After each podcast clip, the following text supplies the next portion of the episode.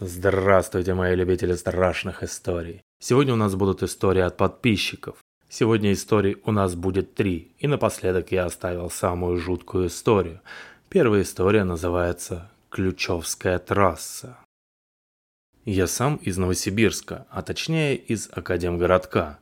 Однажды в конце осени выдался на удивление теплый день, да и вечером не похолодало, и я решил прокатиться на мотоцикле. В Академгородке есть традиционная дорога для таких поездок – Ключевская трасса. Это дорога из неплохого по новосибирским меркам асфальта длиной где-то километров 7-8, ведущая до поселка Ключи. Она обычно довольно пустынная, и по вечерам на ней иногда проводят гонки великовозрастные балбесы на папиных машинах. Вот на нее я и направился. Было тепло – Светила яркая полная луна, изредка закрываемая облаками. На встречу попалась только одна машина. Небо было очень красивое. Я выключил фару и поехал только при свете луны. Ощущения очень необычные, как будто полет под облаками над бледно-серой лентой асфальта. Разумеется, скорость не более 40-50 км в час. Я проехал мимо дачных поселков и нескольких коттеджей по берегам трассы затем выехал на прямой участок. В конце этого участка дорога делает левый поворот через ложбинку с ответвлением на поселок Морозово, а дальше снова поднимается на взгорок. В этом месте вокруг абсолютно пустынно. Нет ни дач, ни домов, наверное, в радиусе километра. В свет луны закрыли растущие по правую сторону дороги деревья. Дорогу не стало видно, и я включил фару. Все последующее произошло за какие-то мгновения. В свете фары я что-то увидел на дороге. Описываю как могу. Оно представляло нечто, похожее на черную или бурую копну, высотой, наверное, полтора метра, со здоровенными светящимися глазами-плошками и растянутой в улыбке огромной зубастой пастью. Это все, что я успел увидеть. Треугольный силуэт, глаза и пасть. Я видел эту карикатуру с расстояния не больше 70-80 метров и ехал прямо на нее. В ужасе я вдавил до упора тормоза, мотоцикл клюнул, вильнул и в следующее мгновение выбросил меня из седла вперед и в сторону. Кувыркаясь по асфальту, я успел увидеть, как мотоцикл, высекая подножкой искры, скользит куда-то на правую обочину. Мелькнула мысль, что хорошо, что он меня не придавил – Прокувыркавшись несколько метров, я остановился где-то у левого края дороги, лежа на спине и раскинув руки. Боли я не чувствовал. Было слышно, как неподалеку мотоцикл судорожно, протарахтев несколько секунд на боку, заглох. Полежав неподвижно некоторое время, я повернул голову и увидел метрах в пятнадцати от себя на обочине лампу мотоцикла, фару, светящую прямо в асфальт, зеленую подсветку спидометра, маленькие лампочки на панели, задний фонарь и один горящий задний поворотник. Если сгорает одна из лампочек, то поворотники на моем мотоцикле перестают мигать.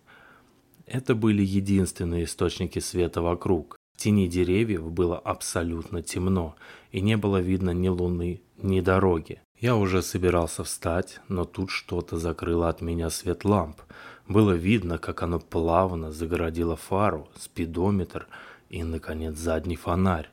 Я понял, что та тварь, которую я увидел на дороге, приблизилась и теперь стоит между мной и лежащим на противоположной стороне дороги мотоциклом, и от нее до меня максимум метров пять, а то и меньше – не было видно вообще ничего, сплошной черный мрак.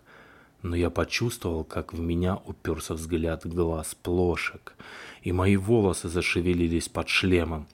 Сколько я лежал во мраке под этим взглядом, сказать не могу. Может быть, пять минут, а может и двадцать пять. Могу только сказать, что такого ужаса я не испытывал раньше никогда. Я лежал абсолютно беспомощно, Рядом невидимое чудище смотрело на меня из тьмы. Я закрыл глаза и молился о том, чтобы все это кончилось, как страшный сон. Наконец я услышал, как на моей стороне дороги зашуршали кустарники. Звуки постепенно удалялись. Только после того, как шорох затих где-то в отдалении, и я начал слышать потрескивание остывающего глушителя мотоцикла, я снова открыл глаза. Я опять видел лампы мотоцикла и слегка подсвеченную светом луны, отраженным от облаков дорогу. Появилась боль в левом локте и ноге. Я пошевелил руками и ногами и приподнялся. При падении я крепко ударился локтем, порвал джинсы и ободрал об асфальт левое бедро, но костей, слава богу, не сломал. Хромая, я доковылял до мотоцикла, вокруг которого уже сильно воняло разлитым бензином.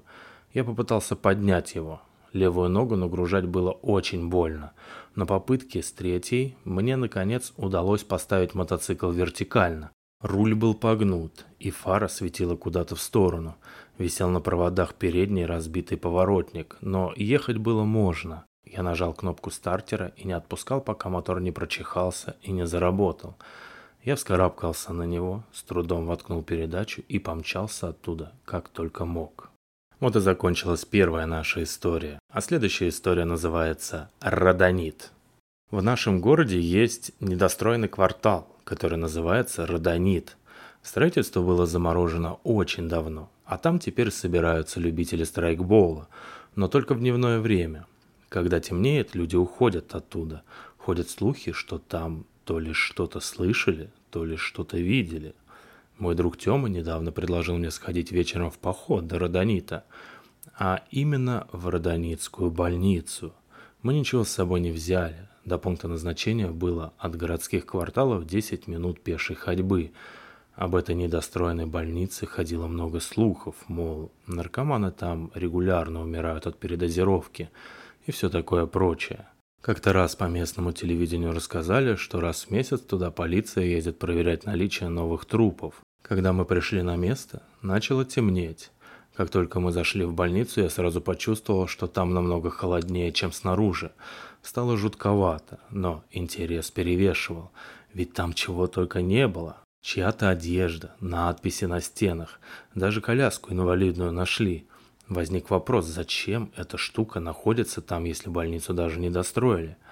Пока бродили, стало уже совсем темно. Мы смеялись и шутили, пока не увидели – как в конце коридора взметнулась газета, лежащая на полу, хотя никакого сквозняка тут не было. Тёма сказал, «Может, пора уходить? Что-то мне страшновато становится». «Давай», — с облегчением ответил я. Тут сзади нас вдруг разбилось что-то стеклянное. «Бежим к выходу», — гаркнул я. С третьего этажа мы спустились на второй. Там добежали до лестницы, и тут я увидел, что из комнаты в стену напротив вылетела книжка, будто брошенная кем-то. Я подбежал к дверному проему и увидел, что внутри никого нет. Тёма, если кто-то тут и был, то у него просто не было времени выпрыгнуть в окно, сказал я. Мы побежали в сторону лестницы, и там нашли инвалидную коляску, которую, как помнится, мы видели на первом этаже. Я повернулся к Тёме и посветил фонариком на него. Он стоял с таким лицом, будто сатану увидел. Мы рванулись к лестнице. Спустились по ней и попали на первый этаж. Здесь у меня погас фонарик. Вокруг почти ничего не было видно. Пока Тёма доставал свой фонарик из кармана, я прислушивался к звукам. Что-то отчетливо скрипело позади нас. Как только мой друг включил фонарик, на лестнице что-то страшно загрохотало – мы повернулись и увидели, как по лестнице в нашу сторону скатывается та самая коляска. Тут мы уже окончательно растеряли всю храбрость и побежали к выходу. Вернувшись ко мне домой, мы еще долго не могли прийти в себя. Сидели, обсуждали, не мог ли кто подшутить над нами. Со звуками понятно, их можно было подстроить. Коляску мог кто-то толкнуть. Газета, ну, может быть, сквозняк все-таки имелся. Но книгу-то никто не мог кинуть из пустой комнаты. Пришли к выводу, что в больнице действительно чертовщина творится, ведь, как известно, подобные вещи часто творятся на месте гибели людей, а там одних наркоманов померло неизвестно сколько. Вот так мы прогулялись до Родонита, острых ощущений хватило на год вперед, а то и на два. Конец. Ну и самое-самое сладкое я оставил напоследок. Сегодняшняя третья история называется «Трамвай номер 10». Мысли в голове спутались. Но почему, почему я не пошел пешком? Зачем мне вообще нужно было выходить из дома так поздно? Ах да, конечно, никто не мог обойтись без рюмки.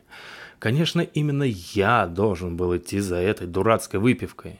Так, Макс, Соберись. Ты должен оставаться спокойным, чтобы оно тебя не услышало. Но начнем сначала. Случилось это в канун Нового года. На часах было всего 15 минут десятого, а я уже был изрядно выпивший. И так получилось, что один мой друг, вставая из-за стола, случайно опрокинул все бутылки со спиртным. От резкого контакта с полом стекло разлетелось на мелкие осколки по всей комнате, образовав лужи с горячительным напитком. Мне пришлось идти в магазин. Почему именно мне? Не помню, вроде бы жребий тянули. В общем, я оделся, вышел на улицу и, шатаясь, побрел к трамвайной остановке. Нас с ребятами всегда выручал круглосуточный алкомаркет, располагавшийся в нескольких остановках от моего дома.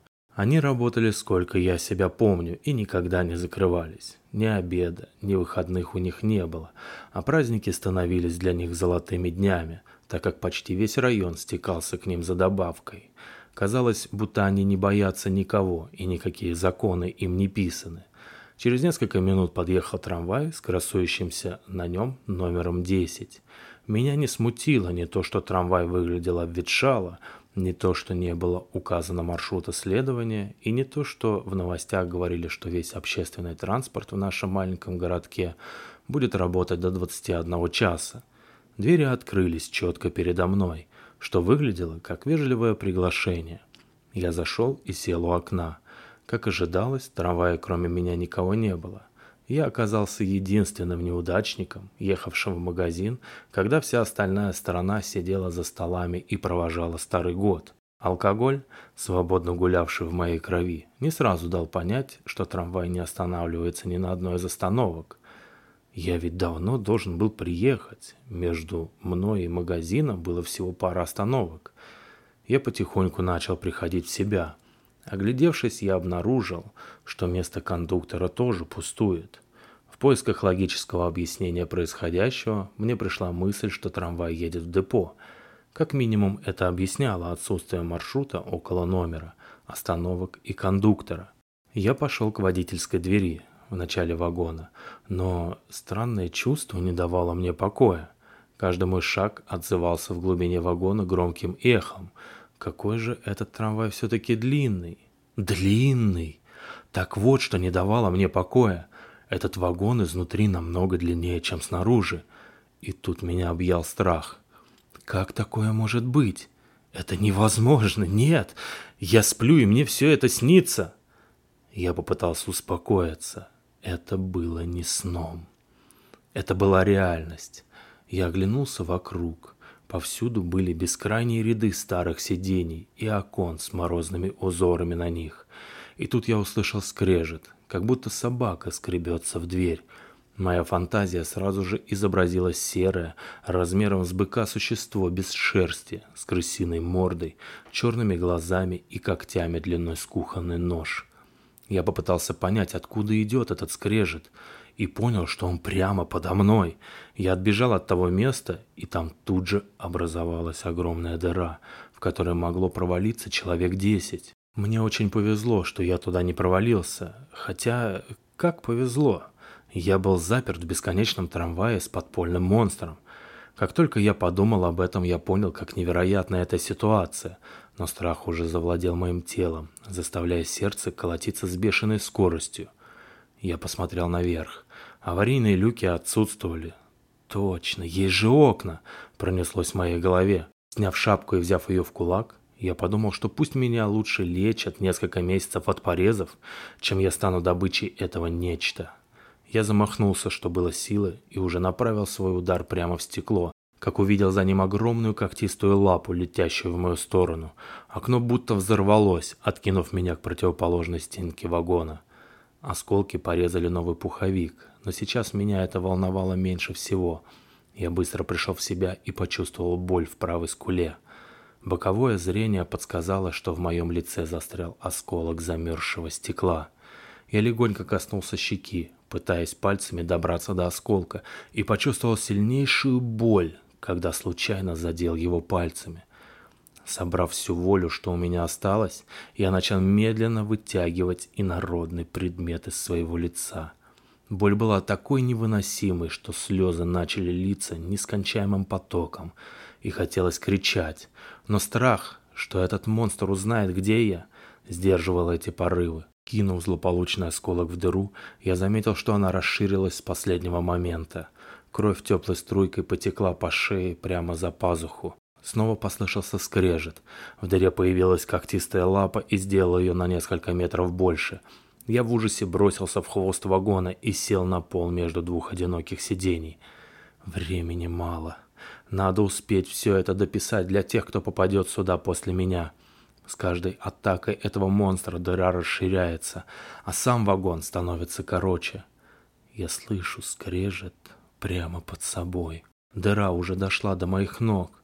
Вот-вот появятся когти, и моя жизнь закончится. Я швыряю телефон с моей историей подальше. Прощай, мир. Срочные новости. На трамвайных путях обнаружен труп мужчины, пропавшего без вести неделю назад. Обстоятельства и причины смерти выясняются а дальше о погоде. Конец.